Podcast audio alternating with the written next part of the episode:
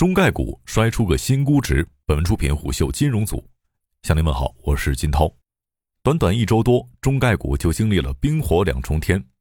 三月十号，美国证监会 SEC 宣布，将包括再鼎医药、百济神州、盛美半导体、百胜中国以及和黄医药在内的五家中概股公司列入外国公司问责法的暂定清单。自此，中概股连续多个交易日遭遇暴跌。有人说，只这几天，中概股跌去了一个时代。不过，三月十六号，这一切开始反转。恒生科技指数上演绝地反击，大涨超百分之二十，创下史上最大涨幅。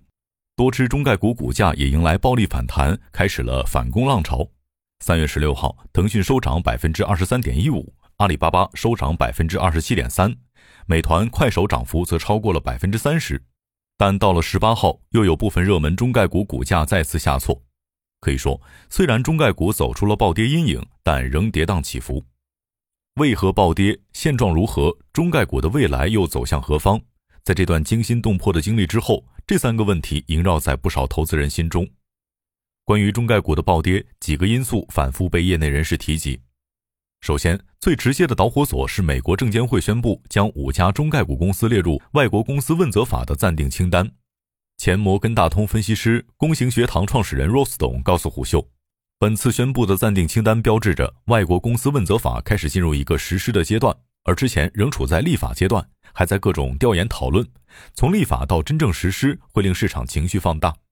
其次，另一个较为直接的导火索是地缘政治带来的一些影响。和合首创执行董事陈达对胡秀说：“从西方制裁俄罗斯开始，美国对新兴国家资产要做一个预防性的风控措施，也导致外资的撤离。除了避险情绪，罗斯董还提到说，俄乌战争间接导致了港股的流动性。他认为，美国对俄罗斯的制裁，把俄罗斯一些境外资产冻结之后，俄罗斯也反向冻结了美国在其境内的一些外资资产。这对于一些外资机构来说，资金被俄罗斯冻结。”就需要去新兴市场做一些抛货的动作，应付流动性问题和赎回问题，这也间接导致了港股流动积极性下降。多数业内人士认为，以上两个较为近期的导火索，加之此前就已经出现的对经济面的一些疑虑、监管以及美联储加息等多重因素叠加，造成此次中概股的暴跌。此外，陈达还向虎嗅表示，暴跌期间一些谣言甚嚣尘上。比如路透社、华尔街日报关于某互联网公司面临拆分或被罚款的消息，在这个节点发布，很难不把他们与做空方结合到一起。而据我了解，关于某互联网公司的消息已在其内部做出辟谣。尽管有诸多因素的叠加，但早在暴跌之前，房间里的大象其实一直都在。华兴资本首席策略分析师庞明博士告诉胡秀，SEC 最近将五家中概股列入暂定清单。我们认为这并不是一个很新的新闻。因为去年年底的时候，他们就已经按部就班的把中概股法案处理的最后实施细则都公布出来了，网上所有地方都有。所以去年年前我们就一直在提醒客户，但他们或许希望能看到一个抄底或反弹，情绪相对比较脆弱。此外，一些投资人表示，若查看中概股的走势的话，下跌的迹象早已显现了。政策面、疫情、经济面和货币政策这些因素在暴跌之前就已存在，且反映在了中概股的股价上。而此次暴跌只是叠加了一些其他因素而已。其实，不仅中概股，纳斯达克指数也已经大跌三个月，奈飞、Meta 等大公司的市值也都出现了腰斩。雪球投资人泡沫艺术家在文章中写道：“下跌的本质是因为要面临美联储加息缩表周期。这两年，凭借着美元海啸般的超发带来的科技成长股炒作浪潮开始退潮了。当然，与不少人认为此次暴跌是一场金融战不同的是。”也有一些投资人将此次暴跌定义为一场震荡，他们认为一些外资对于中概股的了解情况并不深，所以才跟随出逃。但机会也是从震荡中产生的，一些价值好的中概股股价已经出现了回归。中概股暴跌时，关于他们此后走向何方也被反复讨论。中概股是否会真的面临大批量退市呢？若大批量退市之后，私有化还是回归港股？若集中回归港股，港股的承接性如何，都是不少投资人所关注的焦点。但就目前的情况来看，不少业内人士认为，中美之间商榷的空间还比较大。比如，和合首创执行董事陈达认为，目前双方继续谈判的空间仍然广泛存在。他向虎嗅表示，对于美国来说，资本市场以及金融能力是其综合国力的一个根基，这是一种公信。这种公信是指只要符合其上市条件的公司，就可以在其资本市场上获取融资的机会，是应该不问出身，没有任何政治偏见的。我个人认为，美国不会因为中概股的事件将这个信用彻底摧毁。目前还有很多的转机，或许会有更多的谈判，但完全退市的可能性并不大。紧急批量型退市回归的可能性也很小。罗斯董认为，此前中美双方的谈判也在透露一个相对利好的信号。三月十四号，美国的沙利文和中国的杨洁篪有一个一对一的七小时会谈，这在我看来是非常不错的。如果说会谈没有进展的话，其实一小时就能结束了，但他们谈了七个小时。所以，我认为可能会有一些我们还不知道的条款已经达成，这是我的一个理解。但华兴资本首席策略分析师庞明也提示到，对于中概股，我们提示的是信心和机会，但是中概股的若干结构性隐忧还在。三月十六号，国务院金融稳定发展委员会专题会议提出的，目前中美双方监管机构保持了良好沟通，已取得积极进展，正在致力于形成具体合作方案。但当天下午，中国证监会传递信息时就更谨慎，其表示争取尽快就中美审计监管合作达成协议。业内人士认为，从长期来看，回归港股以及回归 A 股仍是一个大趋势。但如果短期内批量密集回归港股的话，目前港股的承接性可能存在一些问题。庞明指出，中概股如果扎堆回归港股市场，有可能对港股市场的流动性、交投和估值水平带来一定的压力。但考虑到中概股回归将是逐步推进的过程，以及在港第二上市公司股票有望被纳入港股通交易规范等因素，上述压力有可能部分得以缓解。陈达也向胡秀表示，现实中我们看到的港股的流动性，比如股王腾讯在港股每天的交易量，有些时候甚至接近于美股粉单市场的交易量，而阿里巴巴和百度这类本来就在美股的公司，到了港股之后，流动性一定会受到影响。对于流动性而言，美股还是要强得多。可以看出，若中概股批量回归港股的话，就目前港股的情况，投资人和专业人士还是有些忧虑的。罗斯董也向虎嗅解释称：“我觉得港股不可能承接得下所有中概股公司回到港股，有几家，比如京东、阿里回去还可以。中国此前也表态支持中概股或一些符合条件的公司去海外上市。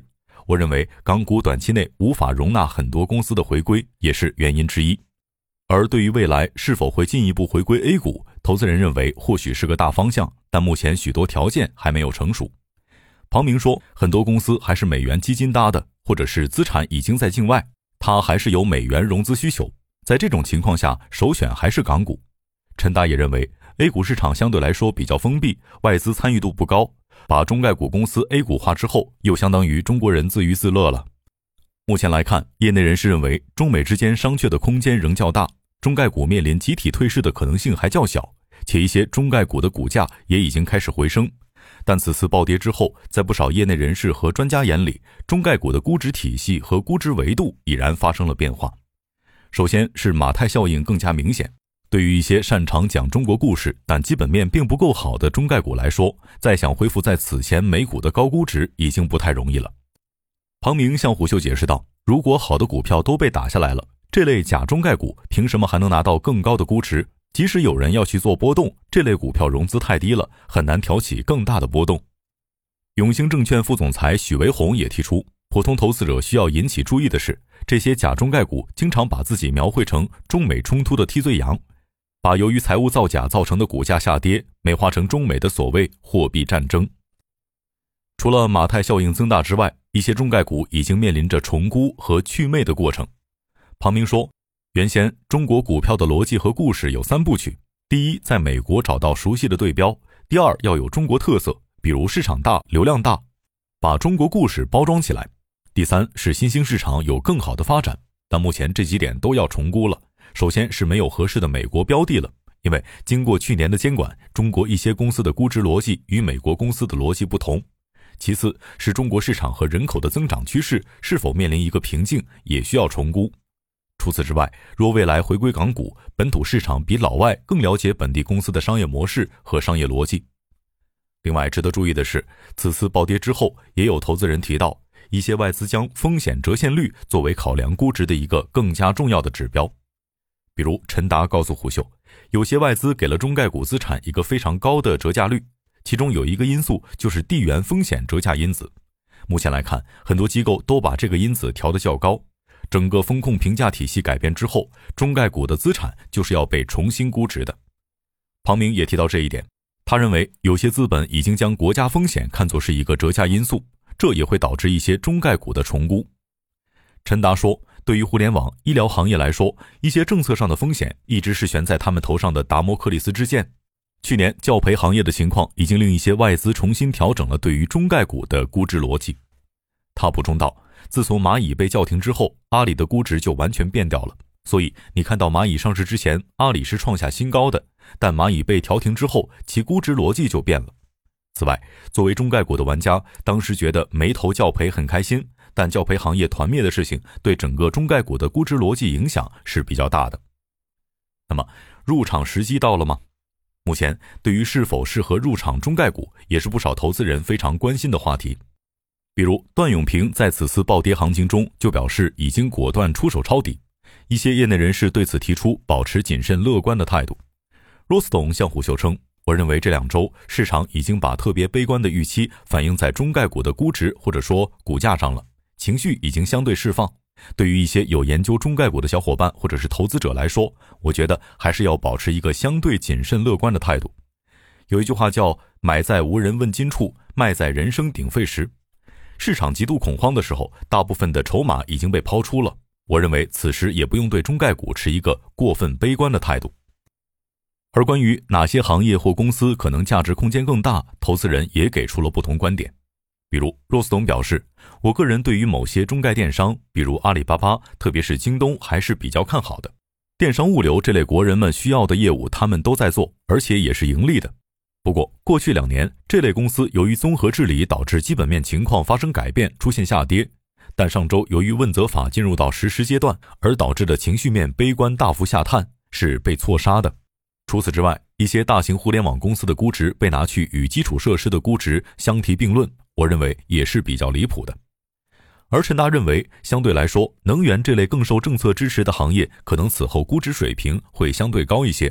而且此前虽然都是无差别抛售，但新能源相对而言跌的也少一些，毕竟受到一些政策支持。而永兴证券副总裁许维宏更是提出了划分真假中概股的标准，借以判断不同中概股的价值空间。他认为。真中概股大致符合以下几个标准：首先是有合法合规的业务规模，具有相对成熟的业务模式和主营业务收入；其次是主要业务与中国市场密切相关，相当比例的收入来自于中国市场；第三点是，如果企业规模不大，则应具有核心技术研发能力，且技术发展潜力符合经济发展趋势。只有符合以上标准的中概股企业，才具有回归 A 股或者回归港股融资的能力。反过来讲。只有假中概股才会不惜利用网络民粹的力量，热炒中美金融脱钩，试图继续浑水摸鱼。对于中概股来说，经历了美元超发之后的高估值、政策面、经济面等多重因素之后的下跌，直至此次遭遇无差别抛售甚至错杀之后，金子终将被留下，而沙子会随着潮水退去，直至消失。商业洞听是虎嗅推出的一档音频节目，精选虎嗅耐听的文章，分享有洞见的商业故事。我是金涛，下期见。